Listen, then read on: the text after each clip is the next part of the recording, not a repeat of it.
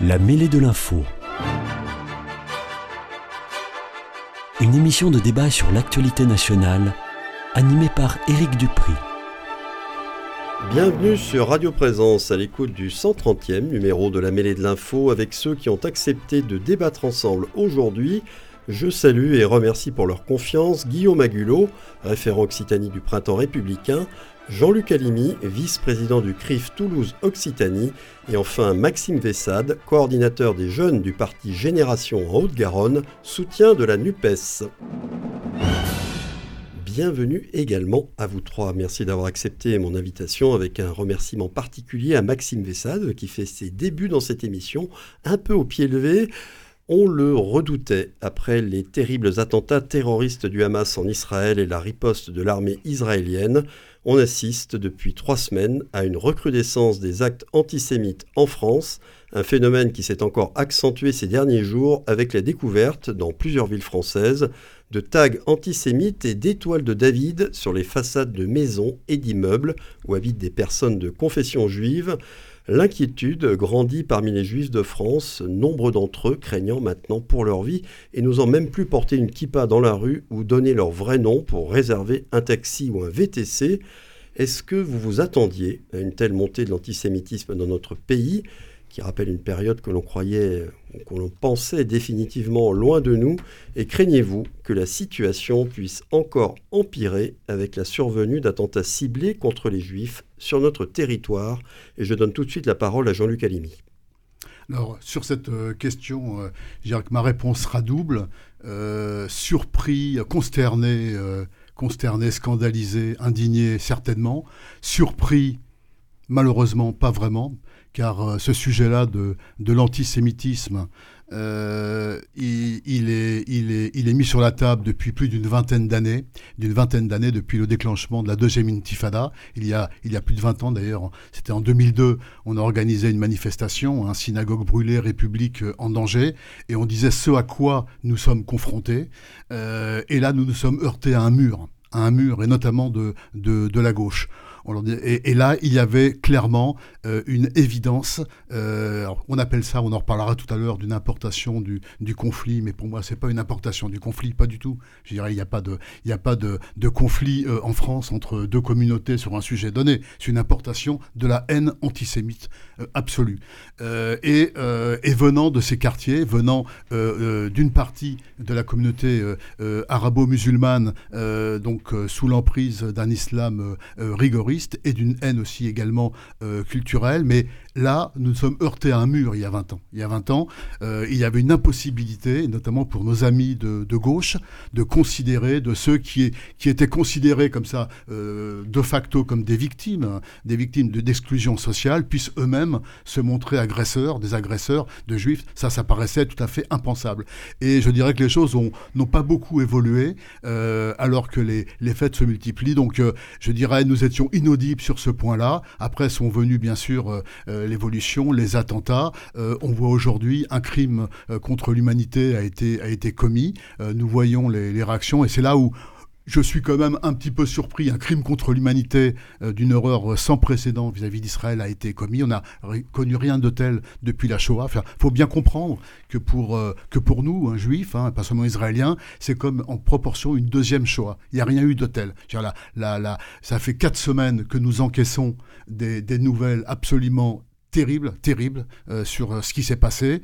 Euh, encore hier, on a eu confirmation par Zaka qu'un bébé a été brûlé vif dans, un four. C'était confirmé officiellement. On n'arrête pas de recevoir et, je, on, on se pose d'ailleurs la question de notre résistance, même malgré notre âge, notre expérience, à, l'encaissement de ceci. Alors, donc, ça fait 20 ans que nous, que nous dénonçons et visiblement, les choses évoluent très peu. La prise de conscience évolue très très peu, il y a un antisémitisme euh, qui est aujourd'hui au sein du monde arabo-musulman. Il ne couvre pas tout le monde arabo-musulman. Il y a évidemment des musulmans qui sont éclairés, qui ne mangent pas de ce pas-là. Il y en a malheureusement euh, beaucoup qui, euh, je dirais, adhèrent à ça. Et, lorsque l'on voit euh, un crime contre l'humanité commune, c'est là où je suis quand même surpris, et parce que je crois en l'homme, et on se dit qu'il peut y avoir un sursaut, une réaction. Et j'aurais imaginé, je le dis, des milliers, des dizaines de milliers de nos compatriotes, de nos frères,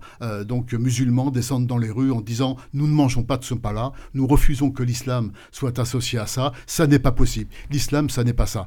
Que voyons-nous que voyons-nous? Eh bien, une majorité qui se tait et puis une minorité très active euh, qui, sous couvert, on en parlera tout à l'heure, parce que je vais pas monopoliser la parole, de, du soutien d'une cause palestinienne qui tel que c'est euh, exprimé est une imposture pour moi. C'est bien de la haine antisémite. Ces gens-là ne soutiennent pas la cause palestinienne, ce qui serait respectable. Ils soutiennent le Hamas. Et voir ça aujourd'hui, après ce crime contre l'humanité, c'est totalement consternant. On a du mal à croire en l'homme, mais on croit toujours parce que le judaïsme, c'est vraiment là une culture de la vie qui s'oppose justement à cette culture mortifère qui, qui euh, euh, honore euh, et glorifie la violence et la mort. On croit toujours, mais je dois dire qu'aujourd'hui, on est en grande difficulté dans cet espoir. Et sur la deuxième partie de ma question, sur la crainte que surviennent des attentats vraiment ciblés contre les juifs en France. Euh, ah bah oui, mais là, les, faits sont, évidents. À partir du moment où ces gens-là font ce qu'ils disent, hein. euh, il suffit de voir les menaces euh, qui, prolifèrent aujourd'hui.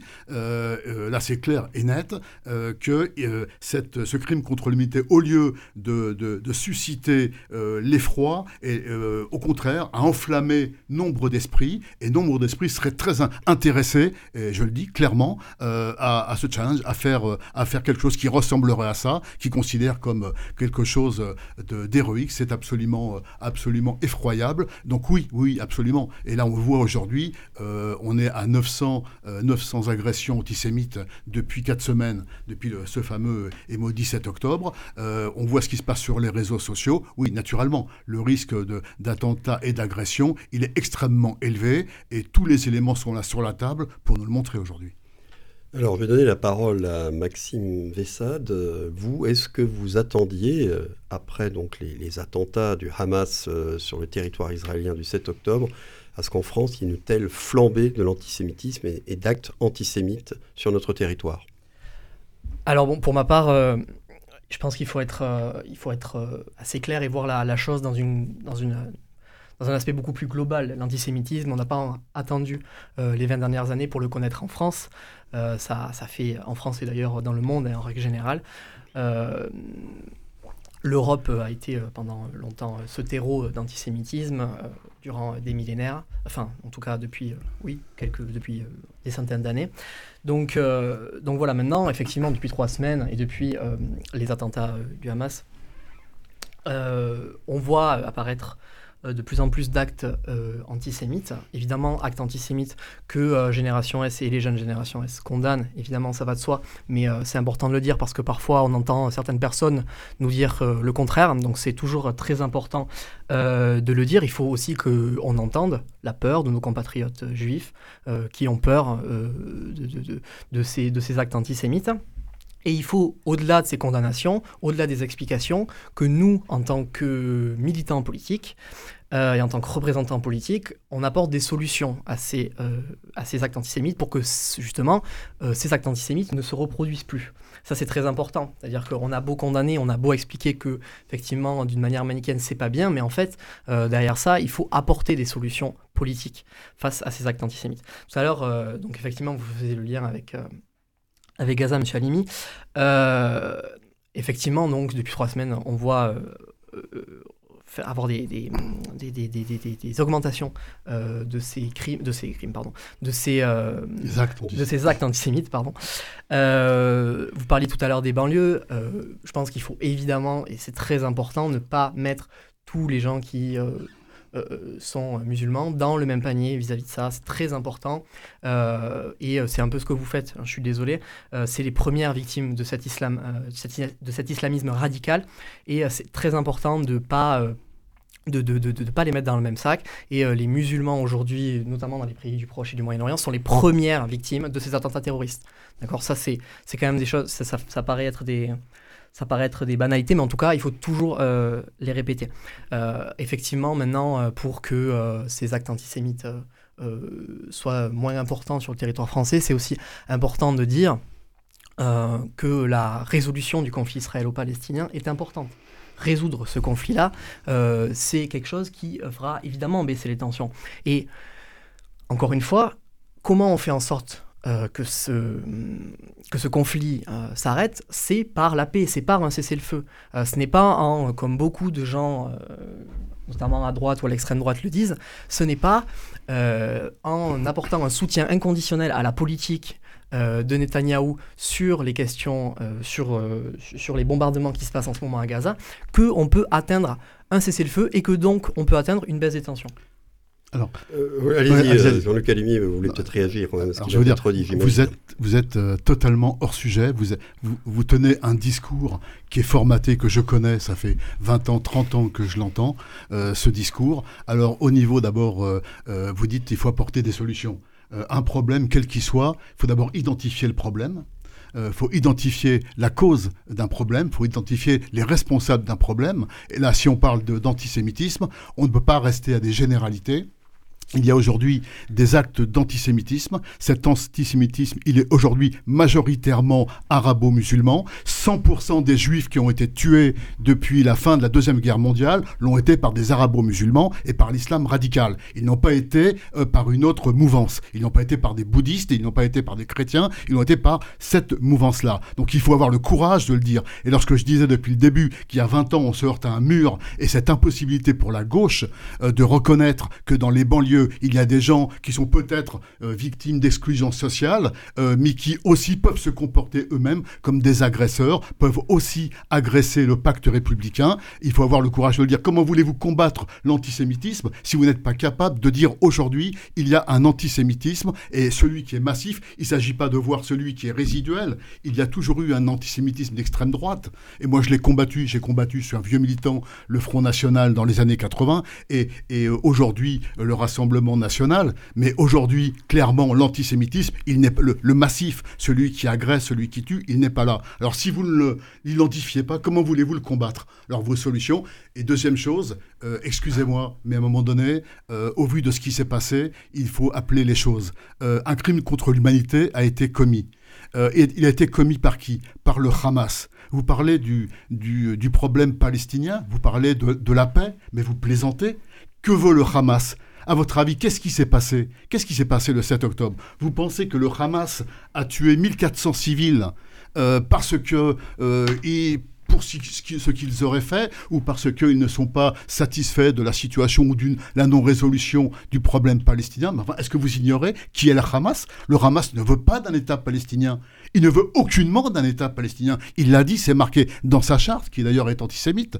Il veut un Moyen-Orient islamique et si possible débarrasser de tous ces juifs et s'il le faut en les tuant. Donc ça veut dire quoi? Ça je pense que vous n'avez pas capté une chose qui est fondamentale et c'est ça qui me désole, c'est que c'est pourquoi est-ce que le Hamas euh, a fait ce qu'il a fait, il n'a pas fait en raison de ce que ces gens auraient fait ou de la politique d'un gouvernement, il a fait ce qu'il a fait pour ce qu'ils sont. Et ce qu'ils sont, c'est qu'ils sont juifs. Le Hamas a tué des juifs parce qu'ils sont juifs. Et ça n'a rien à voir avec un conflit territorial ou ce qu'on appelle la cause palestinienne. Et ça, si vous n'êtes pas capable de le comprendre aujourd'hui, très franchement, ce que j'ai dit tout à l'heure, finalement, euh, on se poursuivra dans dix ans et on sera dans le même déni. Alors, je vous redonne la parole après Maxime Bessade. On va quand même la donner à Guillaume Agulot qui ne s'est pas exprimé pour l'instant. Euh, donc, après ces deux prises de parole, hein, très nettement opposées hein, sur les origines de, ce conflit, de ce qui se passe hein. aujourd'hui. Euh, on y reviendra. Vous, vous Guillaume Agulot, d'abord, est-ce que vous êtes surpris, comme je pose la question, par cette montée des actes antisémites en France? Et euh, est-ce que vous craignez que les, choses empirent? Est-ce que je suis surpris? Absolument pas. Atterré, effaré, euh, effrayé, oui. surpris, absolument pas. L'antisémitisme, ces actes antisémites, ces prises de parole, y compris ces tags, ne datent pas du 7 octobre. Hein. Euh, on a connu, je le rappelle quand même, on l'a oublié un peu, mais pendant la crise dite des Gilets jaunes, le discours antisémite s'est considérablement lâché dans ce pays. On était encore, euh, on lui donnait un petit peu les oripeaux de l'antisionisme. Ça trompait que ceux qui voulaient être trompés, que ceux qui veulent encore l'être aujourd'hui. En réalité, on était déjà très clairement dans du discours antisémite qui était sans filtre qui était euh, et qui, qui, a, euh, qui, qui, est arrivé. Ce qui change, là, vous, vous avez parlé d'une recrudescence. Moi, je nie complètement ce terme de recrudescence. Pour moi, c'est une déferlante. C'est pas une augmentation, c'est une explosion des actes antisémites. Euh, vous avez cité, Monsieur Alimi, plus de 900 actes antisémites. Les chiffres ont été mis à jour tout à l'heure. On est à plus de 1000. On est à plus de 1000 actes antisémites recensés sur le territoire en trois semaines. Ce sont des chiffres qui n'ont jamais été atteints dans notre pays depuis la fin de la Seconde Guerre mondiale. Trois quarts de siècle. Je pense que là, il faut prendre la mesure. Et effectivement, moi, quand j'entends... Euh, je ne vais pas qualifier ça d'angélisme pour pas euh, être. Euh, on pourrait, on pourrait m'expliquer que je suis trop condescendant. Mais quand j'entends, quand je vous entends, Monsieur Vessade, nous expliquer que les populations des, quartiers sont les premières victimes de euh, l'islam radical. Les premières victimes de l'islam radical, elles s'appellent Dominique Bernard, elles s'appellent Samuel Paty, elles s'appellent les clients et les employés de l'hypercachère, elles s'appellent les spectateurs du Bataclan, elles s'appellent la rédaction de Charlie Hebdo. Ici à Toulouse, elles s'appellent les élèves, les enfants de l'école aux Aratora. Ça, c'est des victimes. Ça, ces personnes-là, ce sont des victimes. Parce qu'aujourd'hui. Ilan Halimi, ne l'oublions pas. Et Ilan Halimi. C'est, c'est euh, oui, oui, vous, vous, avez raison. Il a la lui, on pourrait euh, euh, rajouter. pour dire que ça remonte à loin. on pourrait rajouter tant et tant de noms. Voilà des victimes. Ce sont des victimes, c'est-à-dire des individus à qui on a ôté la vie, ôté la vie en raison, en faisant référence à une idéologie qui est celle de l'islam radical. Ça vous plaît, ça ne vous plaît pas, ce sont des faits c'est pas une opinion, c'est pas une idéologie, je ne suis pas en train d'exprimer euh, euh, un avis, je suis en train de vous rappeler des faits, parce que manifestement, il faut vous les rappeler. Ces faits-là, ils ont commencé et ils ont commencé chez nous, ici à Toulouse, dans cette partie récente, on va dire, il y a, même s'il n'y a jamais eu réellement d'interruption. De, je me rappelle des actes euh, déjà à l'époque au nom de l'islam radical de Khaled Kelkal. Euh, nous étions au milieu des années 1990. C'était des attentats qui ont tué des gens dans le RER. E les victimes de l'islam radical dans ce pays ne sont pas les, euh, en tout cas les premières victimes, si ce sont vos mots, les premières victimes sont les personnes des quartiers. Ce sont vos les mots. musulmans. Non, non, non, non, non, Les, musulmans, et je ne parle pas des gens dans les quartiers. Les vos mots, vous réécouterez le replay, il sera disponible. Mm. Vous avez dit, et vous n'êtes pas le premier à le dire, parce que c'est une logorée qu'on entend systématiquement, et à force de la répéter, vous arrivez à vous en convaincre vous-même. Les premières victimes de l'islam radical, je vous les ai citées tout à l'heure, ce sont des individus qui ont été tués dans ce pays, puisque c'est de ça quand même dont on parle, de cette explosion-là, euh, de, de, ces actes d'antisémitisme. De 300 morts, il faut le rappeler. Euh, les, les, premières victimes sont des personnes qui ont été tuées au nom de cet islam radical. Moi, j'entends, hein, euh, oh là là, l'islamophobie tue. Qui Quand Où? Qui Quand Où? Ça fait des années qu'on pose ces trois questions, elles sont simples, elles sont basiques. Ça fait des années qu'on n'a pas de réponse parce qu'il n'y a pas de réponse. L'islamophobie est un fantasme, est une réalité. Ah, ça n'existe pas. Ça, on peut, on pourra en discuter pendant très très longtemps. En tout cas, moi, ce que je suis sûr, c'est que des personnes qui ont été tuées au nom d'une idéologie qui serait anti-islam en France, il n'y en a pas. Il n'y en a pas. Des personnes qui ont été tuées dans ce pays au nom d'un islam radical, il y en a. Ce sont des faits. Ils vous plaisent, ils vous plaisent pas. La réalité, elle reste. Elle est là, elle reste. Est-ce que je redoute, votre deuxième question, une recrudescence des, euh, bah, des, attentats, cette fois-ci. Mais on y est déjà. On y est déjà. Alors, je, crois en plus, Monsieur Vessade, qu'en plus de représenter ici les jeunes générations, je crois que vous êtes euh, également enseignant euh, sur des, des, matières qui sont très importantes, l'histoire, la géographie et l'éducation morale et, civique. Et vous savez, vous connaissez aussi cet enchaînement. Vous savez très bien qu'en Allemagne nazie, ça a commencé, avant même que les nazis d'ailleurs prennent le pouvoir, ça a commencé par mettre, positionner des euh, croix gammées, des, pardon, des étoiles de David sur des commerces, sur des habitations. Vous le savez, ce sont des faits. Hmm. Ça, c'est un point de départ. On sait très bien quel a été ensuite l'enchaînement. Et on sait très bien que cet enchaînement a eu lieu aussi dans cette Allemagne de la fin des années 20 et du début des années 30, parce qu'il y avait déjà à l'époque, il faut avoir le courage aussi de le dire et de le reconnaître, une frange conséquente, conséquente de la gauche euh, allemande, notamment le Parti communiste allemand de l'époque, qui continuait déjà à l'époque à expliquer que si l'Allemagne était dans cette situation de crise absolument catastrophique, c'était à cause des Juifs. Bien sûr. Et que c'était, puisque c'était à cause des Juifs, et eh bien là, on avait une conjonction d'intérêts spécifiques à un moment donné entre une extrême gauche en Allemagne et une extrême droite en Allemagne. Bon, ben ça, c'était il y a 80 ans. Je sais très bien qu'on ne se baigne jamais deux fois dans la même rivière, mais c'est toujours la même eau qui coule entre les mêmes rives. Ça, il n'y a aucun problème là-dessus. Et peut-être qu'aujourd'hui, il faudrait aussi se poser des questions sur des éléments de conjonction qui existent entre une extrême droite euh, en France aujourd'hui et peut-être des éléments qui sont situés à l'extrême de la gauche ou à la gauche de l'extrême, comme, on voudra, et qui se retrouvent là aussi, soit pour porter, soit pour ne pas combattre, soit pour diffuser. Quand vous avez un autre parti, c'est pas Génération, on est bien d'accord. Quand vous avez un parti de la NUPES, euh, Europe Écologie Les Verts, qui fait venir le rappeur Medine à son université d'été, et que je les entends aujourd'hui, tous les leaders des Verts, venir nous verser des larmes de crocodile en nous expliquant que, oh là là, l'antisémitisme c'est mal, ils ont ouvert leur université d'été et leur micro à quelqu'un qui se revendique, qui se revendique de cette idéologie antisémite, par des publications. C'est pas, vrai, parce que vous ne voulez pas. Vrai. Très bien, vous avez raison et nous avons tous tort. on, est habitué à cette idéologie. C'est exactement ce que vous faites. C'est exactement ce que vous faites là. je vous cite. Vous avez raison et j'ai tort. C'est pas comme ça que ça fonctionne. On est sur un débat. Monsieur Médine n'est pas venu à l'université d'été. Euh, euh, Est-ce qu'il est antisémite Est-ce qu'il est antisémite Bien sûr. Vous avez lu ses tweets Son tweet contre Rachel Kahn, sa quenelle, c'est un antisémite. C'est donc un islamiste proche des frères musulmans. C'est un antisémite qui a fait la quenelle, qui a fait un tweet honteux antisémite contre Rachel Kahn. C'est un homophobe. Euh, et enfin, c'est quelqu'un qui veut crucifier les laïcars. Donc je suis désolé de vous le dire, mais avoir invité Médine de la part de LFI et de LV, moi j'appelle ça une chose, c'est de la prostitution idéologique. C'est une honte que d'inviter. Il y avait des tas de personnalités qui peuvent apporter, euh, je dirais, au niveau des Verts ou au niveau des, LFI dans, dans chacun, dans leur domaine, mais inviter, qu'est-ce que c'est? C'est quoi? Si ce n'est pour un, un vulgaire calcul électoraliste, c'est une honte. Donc euh, je suis désolé. ensuite, euh, euh, je vous laisse la parole, ce qu'on pas nous mais l'islamophobie, je suis, là, je suis désolé. Ce terme est une imposture. Ça veut dire qu'il y a bien, évidemment, un racisme qui existe et il, ne concerne pas que les juifs, il concerne les noirs, il concerne les, maghrébins, il concerne les arabes à l'embauche.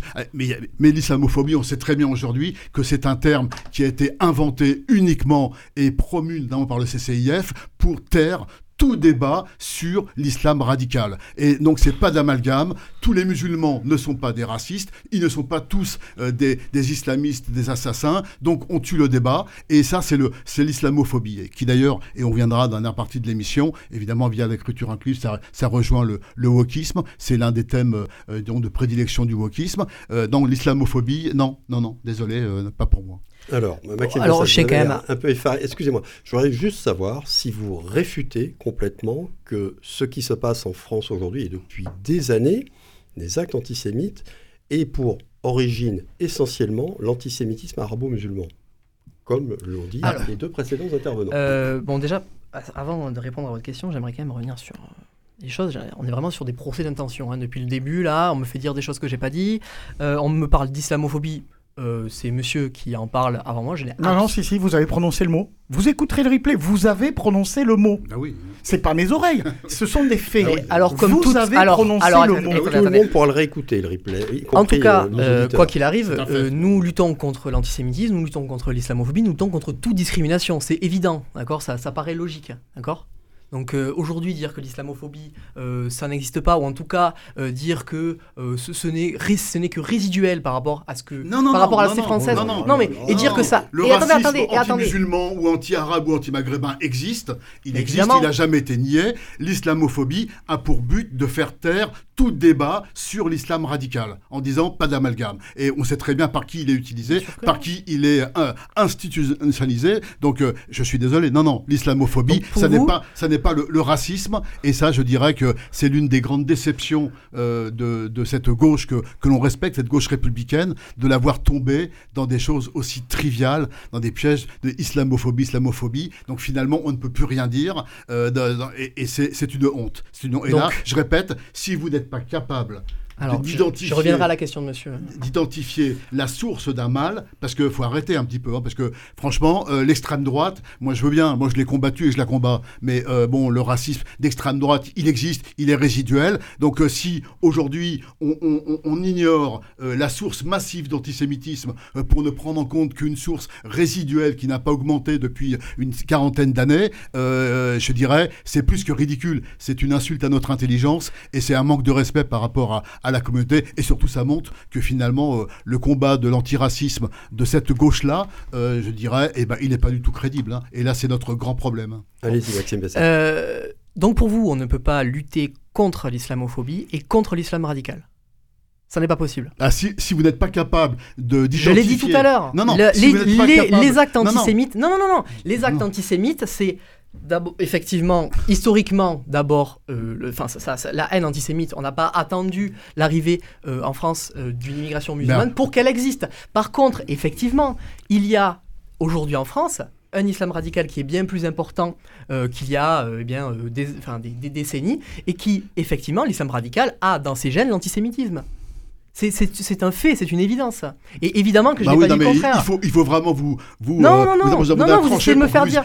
Non, vous essayez de me faire dire que des choses que j'ai pas dites. C'est pas vrai. Non, non, non. C'est pas vrai. Lorsque un imam à Toulouse tient un discours antisémite, qui est un appel à tuer des juifs en citant un hadith qui dit euh, euh, trouve le juif derrière le rocher. Vous croyez qu'on est d'accord avec ça Est-ce que vous étiez là Est-ce que vous croyez qu'on est d'accord avec ça Vous n'étiez pas là. La gauche Comment est-ce que vous pouvez dire Comment est-ce que vous pouvez dire Je ne vous soupçonne pas d'être d'accord. Ce qui vous reproche, c'est de ne pas dénoncer. Ah oui, bah oui, bah oui. Je veux dire, c'est bien beau de dire ainsi. Mais peut-être ça vous fait. Ah, Allez-y. Hein. Bon, alors pour être très honnête, j'ai pas, j'ai pas eu euh, connaissance de cette, euh, ah bah, de ce chose-là. Mais euh, évidemment, pas rien. Un, imam qui à Toulouse lance un appel à tuer des juifs. Je dirais alors, il se trouve que le tribunal a dit, nous n'avons pas. C'était l'imam de la mosquée d'Ampalo. Oui, bah oui, c'est pas rien, c'est pas rien. C'était il y a 4 ans. En 2019. Bon, euh, en tout cas, moi, je n'ai pas connaissance de ça. évidemment que euh, je le condamne. Enfin, voilà, on va pas encore euh, faire la course à la condamnation tout le temps. Mais en fait, je me rappelle. Enfin, la votre question, c'était. Ma, question, c'était est-ce que vous réfutez que ce soit l'antisémitisme d'origine arabo-musulmane qui soit aujourd'hui le, le principal vecteur de l'antisémitisme en France? Alors, principal vecteur, je ne sais pas si on peut dire ça, mais évidemment, lorsqu'on parle d'antisémitisme, on parle donc comme je l'ai dit tout à l'heure, je ne vais pas le répéter. Et ensuite, on parle de l'islamisme radical qui se développe, effectivement. C'est un fait, oui. Maintenant, comment, euh, comment on lutte contre ça? Comment on lutte contre l'islamisme radical? Alors, c'est une question que vous nous posez C'est une question que je pose. Et en même temps, je vais vous la poser à tous. Hein. Mais je, voudrais quand même lire, euh, parce que c'est très, très intéressant, le, ce qu'a dit Thomas Porte, ce député de la France Insoumise, euh, qui fait beaucoup parler de lui depuis quelques temps, qui fait des déclarations euh, qui en général font le buzz, comme on dit. Alors lui, il a déclaré à propos de la recrudescence, la flambée des tags antisémites en France, qu'il condamnait bravo, un acte insupportable, dont acte, en assurant que partout dans le pays, l'extrême droite déverse sa haine encouragée par la banalisation de ses idées. Donc vous aussi, vous voyez euh, essentiellement la main de l'extrême droite dans la montée actuelle de l'antisémitisme en France. Et euh, Thomas Porte, il a l'air de penser en plus que les idées antisémites de l'extrême droite seraient banalisées. Vous avez aussi cette impression? C'est juste pour que ce soit clair pour tout le monde. Alors, je enfin, c'est-à-dire, vous, vous, oh, bah, me demandez, ma vous me demandez si je suis d'accord avec Thomas Porte, c'est ça? Oui, est-ce que, vous pensez comme lui que, aujourd'hui, c'est lui, il, n'a pas du tout parlé de l'antisémitisme arabo-musulman dans ce qui se passe actuellement en France. Lui, il voit essentiellement la main de l'extrême droite. Donc, du coup, je suis en partie d'accord avec lui. Effectivement, l'extrême droite aujourd'hui, elle est banalisée. Effectivement, ça aussi, je pense qu'on peut être tous d'accord sur cette chose-là. Banalisation de ces idées. De ces idées d'extrême droite. Évidemment que les idées d'extrême droite aujourd'hui, elles sont banalisées. Quand l'extrême droite, elle fait plus de 30% aux élections. Évidemment que, l'extrême droite, elle est banalisée. Évidemment.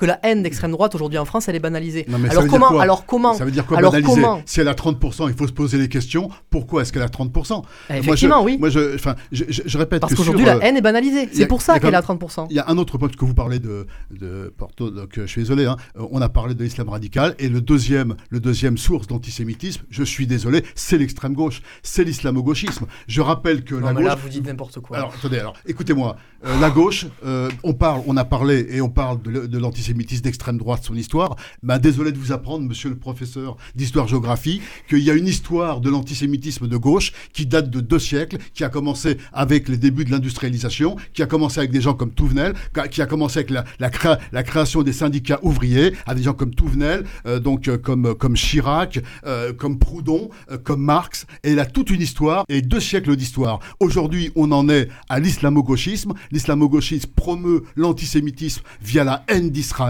via l'antisionisme qui n'est rien d'autre qu'un antisémitisme déguisé. Nos députés, je suis désolé, ont adopté la définition de l'IRA de l'antisémitisme. L'antisionisme, c'est de l'antisémitisme. Donc cette conjonction de cet extrême, de cet islamo-gauchisme et de cet antisémitisme au sein d'une partie du monde musulman, je répète pas tout, mais au, sein de l'islam radical qui se revendique et qui est dans la charte, dans la charte du Hamas, ça c'est aujourd'hui la source majeure, absolument majeure d'antisémitisme. Et nous ne pardonnerons jamais à cette extrême gauche euh, d'avoir aujourd'hui d'être les compagnons de route euh, donc euh, et de cette prostitution idéologique vis-à-vis de l'islam radical. Et en, témoigne l'invitation Edine, mais en témoigne aujourd'hui, bah, depuis quatre semaines, cette extrême gauche qui était incapable de dire le Hamas a commis un crime contre l'humanité, éventrer des femmes enceintes, sortir leur bébé, le décapiter devant elles, mettre un bébé dans un four, décapiter 50 bébés, démembrer des femmes de- devant leurs enfants, brûler des familles, c'est un crime contre l'humanité. Ils sont incapables de dire ça. Alors on vous posait, alors ce sera peut-être l'autre l'autre sujet, qu'est-ce que vous faites? Moi je connais bien Pierre Cohen, moi je l'ai je l'ai reçu, je l'ai interviewé, c'est quelqu'un, oui. mais qu'est-ce que vous faites avec ces gens-là? Alors on parle de cordon sanitaire autour de l'extrême droite, de front républicain, quand est-ce que vous mettrez en place ce cordon sanitaire contre l'extrême gauche? Elle est toxique, elle est anti-républicaine, elle est pro-islamiste, qu'est-ce que vous faites avec eux? Qu'est-ce que vous faites avec eux? Moi, je veux bien croire en votre sincérité, moi, je, de, de- de votre courant, mais qu'est-ce que vous faites avec eux? Vous êtes dans une impasse. Et, et- et ça, on ne peut pas en sortir tant que vous n'avez pas à eux, prendre c'est des... qui eux? C'est l'extrême gauche. C'est quoi l'extrême gauche L'extrême gauche, pour moi, c'est- pas la France Insoumise, c'est le, NPA, le c'est- NPA, voilà, le, Et, LFI. questions-là. La, Euh, Le insoumise- NPA n'est pas dans la NUPES. Hein. Non, non, non, mais je parle de NPA. La France Insoumise, c'est la NUPES. Bon. NPA, c'est l'extrême gauche. LFI, c'est l'extrême gauche. Et Ah. pour moi, les deux courants majeurs de l'extrême gauche qui font la promotion de l'antisémitisme, à la fois par la haine d'Israël, l'antisionisme, et par leur, euh, je dirais, leur euh, compagnonnage idéologique total avec l'islam radical, c'est NPA et LFI. Donc je pose la question, si vous êtes, vous, héritier d'un socialisme républicain, que moi, je dirais, euh, j'ai pas toujours voté social, mais j'ai toujours respecté les socialistes républicains depuis lors. Toujours, toujours. Et notamment euh, Pierre Cohen, même si je n'étais pas euh, d'accord avec certaines de ses prises de position quand il était maire. Mais je respecte. Et on attend, nous, de voir un vrai socialiste républicain qui nous dit on ne mange pas de ce pain-là. Or, aujourd'hui, vous mangez de ce pain-là. Et c'est ça qui me désole. Et, et aujourd'hui, on n'en sort pas. Alors je précise que Jean-Luc Alimi parle de Pierre Cohen parce qu'aujourd'hui l'ancien maire de Toulouse est au parti Génération pour ceux qui ne Voilà. sauraient pas. Euh, donc pour vous, la France Insoumise est antisémite et structurellement antisémite. La France insoumise, aujourd'hui, a fait un choix Mais assumé quel choix Assumé Parler de crimes de guerre ou de terrorisme, c'est de prostitution- de l'antisémitisme. prostitution idéologique devant l'islam radical. Elle refuse de reconnaître ce qu'est un, un- un- un crime contre l'humanité. Elle défend Elle a parlé de crimes de guerre. Elle a parlé en- de crimes Non, de non, guerre. non, Crimes non, de non, guerre, c'est des mots forts non, quand non, même. non, pas du tout. Bien sûr que si, crime de non, guerre, non, c'est non, des non. mots forts. Elle a dit crime de guerre en disant qu'il y a un, un- un Hamas politique, une branche politique et une branche militaire. qui a commis-. Donc ça, on sait très bien que c'est faux. Les décisions sont unifiées. On est au sein de l'islam euh, tel que le conçoit le Hamas. Euh, J'irais parler de séparation. C'est du vent, surtout au sein de l'islam, quand on sait que l'islam, c'est un tout. C'est un tout, il n'y a certainement pas de séparation. C'est une façon d'éviter de répondre. Donc oui, la France insoumise, aujourd'hui, promeut l'antisémitisme par son compagnonnage avec l'islam radical et par son antisionisme. Donc oui, bah oui. bah Non, oui. mais alors Vous déjà, êtes avec sur- une... sur et, l'anti- et- et- et je dirais, et elle est euh, dans, dans, l'opposition frontale euh, au pacte républicain. À partir du moment où elle soutient tous ceux qui n'ont qu'un seul projet clair et net, c'est installer l'islam en France et briser le pacte républicain, eh bien, euh, LFI est Comment est-ce que vous pouvez dire trahi, ça Bah oui, LFI a trahi le pacte républicain. Bah si vous ne l'avez pas remarqué, je mais non, bien sûr que non, bien, bien sûr bah que non, pas remarqué. On l'a pas remarqué parce que c'est faux. Ah bon, ah, c'est tout simplement faux. Euh, Aujourd'hui, déjà, effectivement, ah euh, on le voit bien qu'il y a un débat euh, dans la France insoumise dans la France insoumise, euh, pas sur la question de l'antisémitisme, la question de qu'est-ce que le est-ce que le Hamas a eu des, a fait des actes terroristes ou est-ce que le Hamas a fait des crimes de guerre? Quoi qu'il arrive, et dans les deux cas, et c'est un débat qu'on peut avoir, d'accord? Je, Pour une députée LFI, alors attendez, attendez, est-ce que je peux finir quand même? Est-ce que je ah peux ben, finir? Je suis pas d'accord avec Madame Obono, évidemment que je suis pas d'accord avec Madame Obono, et je suis pas d'accord. Et évidemment, il y a beaucoup de gens dans la France insoumise qui ont dit qu'elle avait dit une bêtise. On n'est pas là pour savoir. La, la question n'est pas de savoir si vous êtes d'accord ou pas. À la limite avec Madame Obono, la question qu'on vous c'est ce que vous venez de me dire là, donc. Euh. Non, non, non. La question qu'on vous pose depuis tout à l'heure, c'est le fait que vous récusiez le fait que LFI euh, promeuve par ses propos, par ses prises de position, un discours antisémite. Mais quelle prise de position Dire que le Hamas fait des crimes de guerre, c'est antisémite. Je ne vous dis pas que la députée Obono a dit que le Hamas fait des crimes de guerre. Madame Obono ne représente pas la ah, France d'accord, elle est députée. Elle, est députée. Elle est députée euh, Vous avez bien compris. Vous avez bien compris que sur ce sujet, vous avez bien compris que sur ce sujet, il n'y avait pas qu'un son de cloche, un son de cloche à la France insoumise. C'est très peu informé. Et à quel moment, Madame hein. Ah ben non, je suis je suis très bien informé. Et justement, c'est parce que je suis très bien informé que je n'essentialise pas comme ce que vous faites. Ercilia Soudet, qui est quand même euh, à l'Assemblée et François Ruffin et Clémentine Autain, pourquoi vous n'en parlez pas de la commission, attendez, de la commission antisémitisme, qui est en permanence avec les mouvements BDS, en permanence avec euh, les mouvements donc euh, antisémites. Je suis désolé, je suis désolé, mais vous êtes, vous Et François Ruffin, et François Ruffin, et Clémentine Autain, vous en parlez Ils ne disent rien. Comment ça, ils ne disent rien Ils ont, ils ont, ils ont parlé d'actes terroristes. Manon Aubry, Manon Aubry. Évidemment qu'ils l'ont dit. Ils ont dit crime de guerre. Ils ont dit, ils ont dit terrorisme. Évidemment qu'ils l'ont dit. Attendez, attendez. Évidemment qu'ils l'ont dit. Devrait être encore à LFI? Après ça d'ailleurs On peut se poser la question. Voilà. Ah oui, sur un sujet comme celui-ci. Moi, ce que je note, c'est pas. Si, sont pas d'accord sur un sujet on peut se poser la, on peut se poser la question effectivement pour euh, François Ruffet et Clémentine Autain, euh, pourquoi ils restent euh, à, LFI, s'ils sont effectivement à ce point en désaccord. Il y a, il y a un désaccord à la Est-ce que je peux finir une phrase est-ce que c'est possible Oui, c'est possible. Vous me coupez depuis tout à l'heure, donc bon. Attendez, ne faites pas le. Laissez parler. D'accord. Là aussi, réécoutez le replay. vous, verrez. Là aussi, réécoutez le replay. Vous, vous, verrez bien. moi, ce que je note, c'est que Madame Obono, qui est une députée LFI, inscrite au groupe LFI, dit à la radio le Hamas est un mouvement de résistance, qu'elle n'est pas désavouée par la direction de LFI. Elle n'est pas désavouée par la direction de LFI. Ou alors ressortez-moi l'information, parce que moi, je ne l'ai pas vu passer. Ça veut dire, je, sais bien que qui ne dit mot consent, hein, comme on dit, ça veut dire que la direction de LFI, allez, je vais leur accorder le bénéfice du doute, euh, ne partage peut-être pas la vision de Daniel Obono, mais estime que c'est pas nécessaire de la contredire mais estime qu'il n'est pas nécessaire de la contredire. je vais pas rentrer dans alors, le interne de très bien, Très très bien, n'y rentrez pas. Très très bien. Ni, euh, ni, sur cette question, on est très clair et une très grande, une énorme majorité de la France très très bien, très clair très, sur très bien. C'est vrai vous essayez de faire des, encore une fois, vous très très bien. C'est vrai qu'à la Nupes, sur cette question-là, c'est vrai qu'à la Nupes, vous êtes à la Nupes. Ah oui oui bien sûr. Vous êtes, c'est vrai. Des gens comme François Ruffin et Clémentine Autain sont majoritaires au sein de LFI que leurs idées, euh, en tout cas leur position sur ce qui se passe actuellement en Israël est majoritaire à LFI Bien sûr. Évidemment. Non, non, non, euh, mais évidemment. et, pour, et, pour, connaître, et pour connaître des militants de la France Insoumise, et, pour, et pour en fréquenter, évidemment. Il n'y a pas que, les idées de François il Ruffin. Israël, il, y a, il y a aussi, donc, euh, je dirais, dans, dans l'islamisme, il y a aussi les attaques contre la laïcité. Maintenant, écoutez, et, très franchement, euh, on va pas perdre notre temps hein, ici dans des, dans, dans, des faux débats, ni même ce qui se passe avec un tel. D'accord Si, je, je, dirais, moi, je suppose que vous êtes quelqu'un qui, qui, a envie de bâtir ou de rebâtir, et moi, je le souhaite le premier, un vrai républicain Écoutez, les choses sont claires. LFI a fait un pari cynique. Euh, donc, euh, comment dirais Jean-Luc Mélenchon a, manqué le deuxième tour en 2017 de 600 000 voix. Ces 600 000 voix, il veut les trouver non pas dans son électorat populaire qu'il a abandonné, mais dans cet électorat, euh, notamment des quartiers. Et il, il ira toujours dans le sens de, cette demande-là, de ces quartiers par rapport à Israël, par rapport à la laïcité. Et c'est ce qu'il fait systématiquement. Donc, il a fait un choix cynique, c'est un choix anti-républicain. Ne me dites pas, je, et je crois, moi, je peux, vraiment, je n'aime pas faire de présentation, je veux bien croire en votre sincérité. Ne me dites pas que quelque part en vous, vous n'avez pas, euh, je dirais, euh, compris euh, cette position-là de Jean-Luc Mélenchon, que je pense tout le monde à peu près a compris, à savoir qu'il a fait un choix. C'est un choix cynique, c'est un choix scandaleux on peut dire tout ce qu'on veut, en tout cas, c'est un choix qu'il assume aujourd'hui, et on le voit dans toutes ses C'est une stratégie. Ne, me dites pas que cette idée ne vous a pas effleuré. vous ne la voyez pas du tout, vous, cette stratégie, Maxime Vessa, pour alors, vous, elle n'existe pas. Vous êtes en train de... croire. Alors, vous faites un, parallèle entre le fait que les gens dans les quartiers populaires votent massivement Jean-Luc Mélenchon et le fait qu'il y a dans ces quartiers populaires une plus importante, euh, enfin, comment dire, une, une, part de la population qui est musulmane.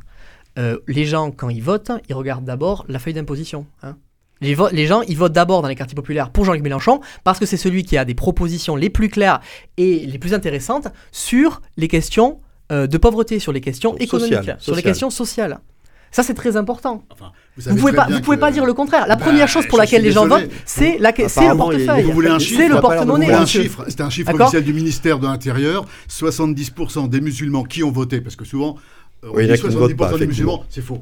70% des musulmans qui, ont voté, ont voté pour Jean-Luc Mélenchon. Est-ce que vous pensez que c'est en regardant leur fiche de paye euh, ou leur imposition non, 70% ah des musulmans, avec un chiffre du ministère de l'Intérieur Oui, qui ont voté, ont voté, ont voté, pour Jean-Luc Mélenchon. Je dirais, euh, donc, euh, ne me dites pas que c'est en regardant leur fiche d'imposition. Donc, donc les gens, ils votent pas, ils votent pas pour des questions sociales en premier lieu. Non, non, mais pas. Non, mais si, répondez, répondez. Vous évitez le sujet. Non. Il y a des gens, il y a des gens qui votent pour des c'est la première, c'est la première raison pour laquelle les gens votent. C'est la première raison pour laquelle les gens votent. Quand vous avez un chiffre pareil, ça n'a rien à voir avec ce chiffre-là. Ce chiffre-là, je ne l'ai jamais vu passer. Et 70% de musulmans en France, on fait pas. Des musulmans qui ont voté. Oui, des musulmans qui ont voté. Mais en France, on fait pas des. On Étonnamment, fait pas des sondages comme ça. Il y a quand même des, des sondages comme ça n'existent pas en France, donc je sais pas. Je sais pas où est-ce que vous. Étonnamment, sur cette sur ce dernier point, je vais être d'accord avec vous. Les gens, effectivement, votent pour un projet de société le projet de société qui leur correspond. Et aujourd'hui, le projet de société de LFI et de M. Mélenchon qui promeut le communautarisme euh, à tout craint, effectivement, est un projet qui séduit de plus en plus dans des banlieues. On pourrait discuter pendant des heures pour comprendre effectivement un, sentiment euh, d'abandon qui est réel, qui est probablement attisé d'ailleurs par ailleurs, et sur lequel des personnes jouent et alors là où, par contre, je pense qu'on va être en désaccord, euh, très, très sincèrement, c'est que je pense qu'il n'y a pas forcément de volonté de résoudre les problèmes de mise à l'écart pour reconstruire un idéal républicain à LFI. Je pense qu'il y a le choix. Vous, du des procès d'intention, là. Je pense qu'il y a le. J'ai le droit de penser. Oui, évidemment. Je pense qu'il y a le choix stratégique de LFI d'imposer, d'importer le communautarisme comme nouvelle structuration de la société française. C'est la créolisation à la Mélenchon.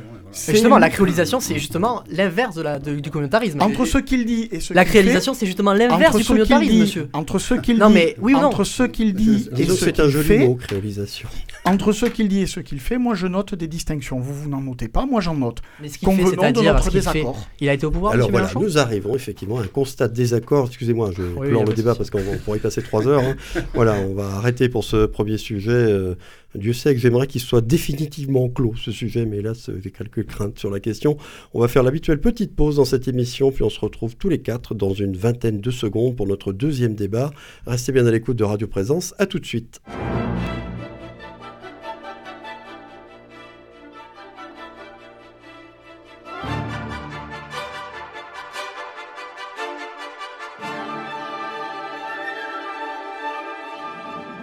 La mêlée de l'info, Éric Dupri.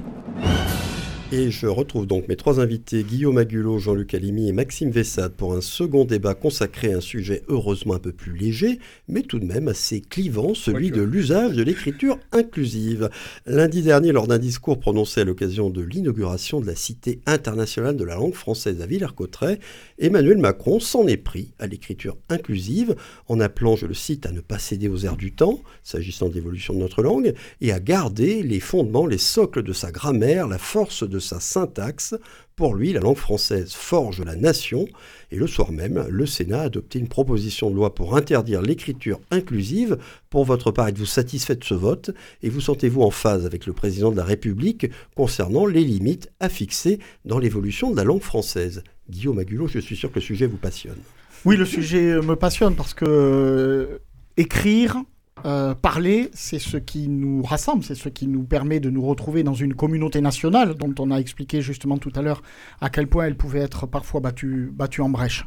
Euh, écrire, parler, euh, ça s'est fait dans le temps, sur du temps long. Hein. On a évidemment évoqué à l'occasion de cette euh, cité de la de, l'écriture euh, l'édit de 1539 Hilaire Cotteret, qui fait que autour de cette table, nous le français pouvons devient la langue officielle du royaume. C'est ça, tous les actes officiels doivent être transcrits, etc., etc. Eh bien, ça a été une des premières formes réelles, récentes, modernes, on va dire, de l'imposition, parce que l'écriture et la langue, d'une manière générale, c'est une matière vivante c'est une matière extrêmement vivante et qui se tord et qui évolue en permanence. Et on note toujours, ou on notait toujours, des mêmes constantes. Une première constante, c'est, je vais dire, les élites, pour aller très très vite, les élites qui cherchent, y compris pour asseoir, ancrer, imposer une domination, qui ancre des règles, qui impose des règles. Et généralement, évidemment, des règles qui les arrangent, des règles qui leur conviennent. Ça permet de distinguer euh, les... Hum, les, euh, les élites du peuple, ça permet aussi de, se distinguer entre nations. C'est comme ça que le français est devenu la langue de toutes les cours européennes, parce que toutes les cours européennes qui avaient l'intention de se distinguer, y compris à l'intérieur de leur propre pays, ont mis à adopter le, le français au cours de ces 16e et 17e, 17e, 18e, qui ont été extrêmement riches pour une très large popularisation du, euh, du français. Et puis, ces langues de l'élite, eh bien, le, peuple, pour là aussi utiliser un petit peu mot à la serpe, le peuple se les approprie. Le peuple se les approprie, les fait siens, et toujours avec une constante, les fait en les simplifiant, en les raccourcissant, en les fluidifiant, en enlevant tout ce qui est de l'ordre de la scorie, en permettant des évolutions. Et ces évolutions linguistiques, elles sont saines parce que c'est celle qui, justement, aujourd'hui, manque par exemple au latin. Parce que le latin n'est pas exactement une langue morte, comme on le dit. Le latin est encore aujourd'hui la langue officielle du Vatican. Je ne suis pas convaincu qu'il y ait une masse conséquente qui permette de faire évoluer le latin. Mais bon, enfin voilà. En tout cas, toutes les langues, elles, elles évoluent. Elles évoluent dans le cadre d'une simplification. Et pourquoi je disais elles évoluent dans la longue durée. La norme? Euh, pourquoi je disais c'était la norme? Parce que là, pour la première fois, pour la première fois dans la longue histoire de la construction du français, nous avons besoin d'une loi, donc d'une règle, pour bloquer une évolution. Ça, c'est pas la première fois. Et pourquoi il y a besoin de cette règle pour bloquer une évolution? Parce que justement, l'usage qu'on veut nous présenter, qu'on veut nous proposer comme étant populaire, a pour objectif non pas de simplifier, mais de complexifier la langue, son usage, en ajoutant qui des points médians, en inventant des, euh, des suffixes, des préfixes, en rajoutant des éléments qu'il va falloir écrire euh, suivant le point ou suivant le trait, parce que vous avez bien compris que parfois le point avait un côté un peu trop euh, dictatorial, donc il vaut mieux un trait. on est aujourd'hui sur des débats, ici, il y a, y, a, y a, ces débats, lisez le café pédagogique. Oui, il y a, des, y a des, y a des débats, je pas contraire. Et c'est à chaque très fois, ces débats. La très bien et c'est à chaque fois la course à, à l'échalote pour celui qui rajoutera il, yel, uel, isse, y, euh, etc. Il se trouve que moi, parmi mes nombreuses euh, activités, je suis membre du conseil d'administration d'une euh, association qui œuvre tout à fait humblement dans deux domaines. Euh, la réalphabétisation de personnes qui ont du mal avec la langue française, parce qu'il faut des fois remplir des formulaires, hein, ou lire des panneaux pour, dans le métro pour savoir à quel arrêt je descends, ou ce genre, ou dans le bus, parce que dans le métro, ça va, on les entend, mais etc. Et puis, cette association, elle accueille également des personnes qui ont des parcours euh, des, immigrés, hein, on va dire, qui arrivent ici dans notre pays et donnent ce que l'on appelle des cours de FLE, français langue étrangère. Euh, ils nous le disent, hein. c'est toutes ces personnes-là qui ont des parcours de vie souvent très intéressants, très riches, mais souvent très très cabossés. Ils nous disent euh, arriver en France et apprendre à maîtriser cette langue-là, c'est très compliqué. C'est très très compliqué. Et bien voilà que par idéologie, et là je rejoins l'exposé des motifs, euh, au moins sur cette partie de la loi qui a été posée au, Sénat, pas, tout, l'exposé des motifs, mais sur cette partie-là, oui, par idéologie, voilà que euh, emparé, euh, qu'une idéologie s'est emparée de ce débat pour imposer sa norme, sa nouvelle norme, qui n'a qu'un seul objectif, c'est complexifier pour se distinguer, puisqu'il y aura les maîtrisants de l'écriture et de la langue inclusive, Yale, euh, ESOLS, euh, etc., et les autres, et qui cherchent à créer en inversion, en fait, une inversion de causalité, de proportionnalité. Et ça, moi, je trouve que c'est effectivement déraisonnable. Est-ce qu'il est-ce qu'il fallait en passer par une loi pour empêcher ça? Probablement, mais c'est un mal nécessaire.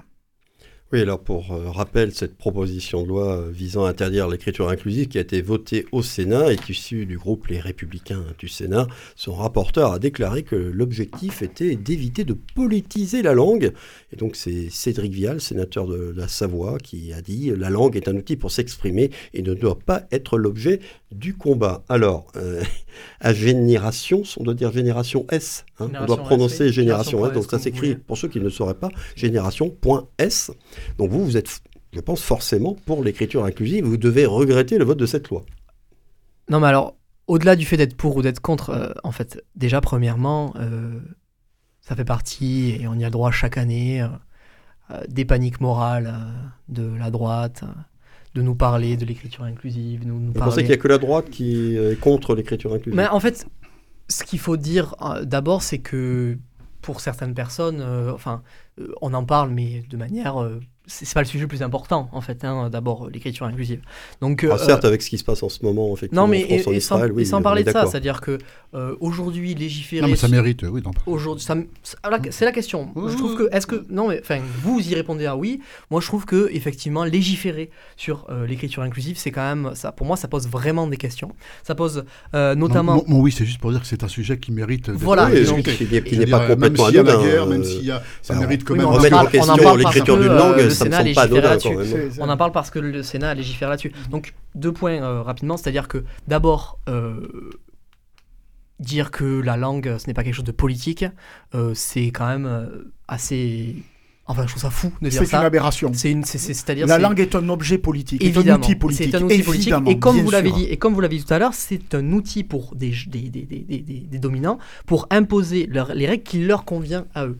Et donc, c'est pour ça que la langue, aujourd'hui, on dit que le masculin est neutre, etc. Mais la vérité, c'est que si euh, le masculin euh, est toujours l'emporte sur le féminin, c'est une règle qu'on apprend aux enfants euh, dès, le, dès, le, dès, le CP. enfin, cette règle-là, elle, elle, c'est le, le résultat d'une politisation de la langue. Donc aujourd'hui, avoir un débat sur est-ce que l'écriture inclusive ou pas, c'est bien, on peut, pardon, on peut l'avoir, mais, mais, euh, mais personnellement, je trouve que l'écriture inclusive, c'est très bien. Ça permet euh, de désinvisibiliser les femmes, et ça c'est très important. Euh, pendant longtemps, les femmes, elles ont été invisibilisées justement parce que le masculin l'emportait sur le féminin. Je vois pas pourquoi, dans certains documents, alors comme vous le disiez tout à l'heure, parfois ça complexifie certaines choses, et on peut utiliser l'écriture inclusive dans certains cas, euh, pour euh, certaines personnes, je, je, je, je dis pas le contraire. Mais aujourd'hui, venir, langues. venir. Non, Ouais, bien sûr que non. Bien sûr que non. C'est les évolutions d'une langue. Les évo- la langue, elle évolue. Qu'on le veuille ou non, que vous le vouliez ou non, la langue, elle évolue. Je l'ai Donc, dit. Mais jusque-là, elle évoluait Et tout à fait euh, Normalement. normalement, mais en fait, naturellement qu'est-ce que par c'est évoluer normalement? Qu'est-ce que c'est évoluer normalement? L'écriture inclusive, avec le pourquoi temps, ce ne serait pas avec l'usage. Mais évidemment, et c'est l'usage qui crée la langue. C'est l'usage qui crée la langue. Et aujourd'hui, l'usage de l'écriture inclusive, il existe. Il existe. Et euh, légiférer en disant qu'on interdit l'écriture inclusive, je suis pas sûr déjà que ça va faire que les gens n'utilisent plus l'écriture inclusive. Je vois pas comment, euh, comment les gens vont se dire ah ben non j'arrête d'utiliser l'écriture Ah, inclusive il ne le sera parce plus que le documents Sénat. officiels. en Vous, irez en parler dans au conseil municipal de Grenoble qui a dû se retaper l'intégralité de tous ces décrets et de tous ces Non mais, arrêtés. conseils- non, mais il n'y a pas, voilà, y a pas c'est qu'un pas- conseil municipal qu'on utilise les. D'accord Mais la, la ville de Grenoble avait imposé l'usage de l'écriture inclusive dans lorsqu'il les y a des euh, évolutions- arrêtés municipaux. Il a lorsqu'il y a fallu tout des- réécrire. Lorsqu'il y a des Euh, évolutions, lorsqu'il y a des évolutions de la langue, légiférer sur ces questions-là, c'est bête. C'est-à-dire ça ne sert à rien. C'est-à-dire que ça ne va pas empêcher les gens qui veulent. euh, alors effectivement, dans les textes euh, dans les textes administratifs ou de loi, ok, mais ça ne va pas empêcher les gens d'utiliser cette écriture inclusive. Et justement, et je trouve ça très bien d'utiliser l'écriture inclusive dans certains cas, parce que ça permet de, dé- de désinvisibiliser, pardon, désinvisibiliser, Ah, oui, oui, oui, les oui. femmes. Et c'est très important. Mettez un point médian. Ouais. Bah, il y a une autre question, c'est comment on passera de l'écrit à l'oral, hein, parce qu'il va falloir la lire aussi à haute voix, cette langue, je ne sais pas trop. Alors, euh, Jean-Luc Alimi, il nous reste trois minutes. Oui, euh, euh, rapidement, tout d'abord sur, sur Emmanuel Macron, bon, il a fait un petit peu du en même temps. C'est-à-dire qu'effectivement, il a dit que, bon voilà, ce que vous avez, je ne vais pas le répéter, mais après, il dit quelques minutes plus tard que ceci dit, il y a une flexibilité dans la langue qui doit permettre de s'ouvrir, et, en disant finalement le, contraire, mais bon, c'est le, le en même temps. Après, simplement, donc, euh, euh, ma position, c'est que, si vous voulez, le, le, se, restreindre euh, au strict problème de l'écriture inclusive, c'est ne pas voir l'intégralité du problème. Alors, tout d'abord, vous avez commencé par ça. Il faut voir, et, souvent, c'est la bonne approche, effectivement, de dire est-ce qu'on n'est pas quand même. Il faut voir. Donc, je dirais l'écriture inclusive est l'un des bras armés du wokisme. Donc, là, d'une qui est pour moi une, une, idéologie, presque une religion même, je dirais, qui pose problème et c'est l'une des manifestations euh, du wokisme. Et il faut voir le, problème dans, son intégralité, et ce qu'est le wokisme, et, en quoi ensuite ça se déduit euh, par ces, bon, les différentes euh, thèmes, hein, la critique théorique de la race, donc évidemment la théorie du genre, l'écriture inclusive, et c'est ce qu'il y a derrière. Alors le problème c'est que ce qu'il y a derrière, ça n'est pas très très joli, ça n'est pas très très joli, et notamment sur la, la, théorie critique de la race. Alors d'abord, c'est vrai que moi, je suis un amoureux de la langue française. C'est vrai que vous dites invisibiliser, bon, c'est un néologisme. Hein, euh, non, mais enfin, c'est l'un des, des, des, centaines de néologismes. La langue évolue. Mais, euh, mais le problème, c'est que derrière, il faut voir ce qu'il y a derrière, et avant de regarder s'il faut corriger. Et derrière, il y, a, des choses. Alors, je dirais par exemple une seule chose euh, sur la, la, théorie critique de la race. Eh bien, notamment aux États-Unis, puisque c'est là tout est venu. Eh bien, les Juifs sont associés à la blanchité. Ah bah oui, bah oui, non, mais il faut le savoir. Non, mais vous faites bien là. Ah, ah, oui, ah oui, non, mais c'est un, le débat, c'est sur l'écriture inclusive. Hein. vous, essayez de mener le débat là où ça vous intéresse. Non, non, mais, je vous dis que non, mais c'est l'un des bras armés d'une idéologie qu'il faut prendre dans sa globalité qui s'appelle le On l'a dit tout à l'heure, c'est derrière la langue, c'est idéologique. On arrive à des idéologies qui, la langue, c'est politique, qui décident pourquoi que le masculin ne serait pas neutre, qui décident que les femmes sont évidemment que le masculin ça n'est pas neutre. Ah en quoi les femmes sont invisibilisées euh, là, Le masculin l'emporte sur le féminin. C'est vous qui le dites. C'est moi qui le dis ça. Parce que vous tous les profs, tous les profs de France le disent. Non, parce que vous. Ah bah je suis désolé, c'est faux. Vous considérez que le masculin ne peut pas être pris comme neutre. Non, mais c'est une idéologie de dire que le masculin ne peut pas être pris comme une référence neutre. Vous avez décidé, ça c'est une idéologie qui a décidé ceci, et à partir de là, naturellement, vous dites donc qu'il y a visibiliser les femmes. Non, les gens qui disent, les gens qui disent, attendez, excusez-moi, les gens qui disent que le masculin, la parce que c'est une aberration, mais euh, regardez ce qu'il y a derrière, et après on reviendra à ces manifestations, dont l'écriture inclusive. Euh, si on corrige l'écriture inclusive sans regarder ce qu'il y a derrière, là je pense que euh, on, manque le problème. Une, une émission sur le wokisme, et vous reviendrez tous les deux. Avec plaisir. Ouais. Ce 130e numéro de la mêlée de l'info. Ah, bah, bien sûr, vous viendrez aussi, Guillaume, si vous voulez. Ce 130e numéro de la mêlée de l'info est terminé. Merci beaucoup à mes trois invités d'y avoir participé avec beaucoup de punch. Bah Et tout particulièrement, je remercie Maxime Vessade, dont c'était la première dans cette émission, qui est venu courageusement, euh, vraiment au débeauté. Tous mes remerciements aussi à Coraline Camebrac, à la technique et à la réalisation. Le podcast est disponible et téléchargeable dès maintenant, comme d'habitude, sur le site de Radio Présence. Merci à tous nos auditeurs de leur fidélité à, notre écoute. Rendez-vous jeudi prochain. Bon week-end, bonne fin de vacances pour ceux qui sont encore en congé. À bientôt.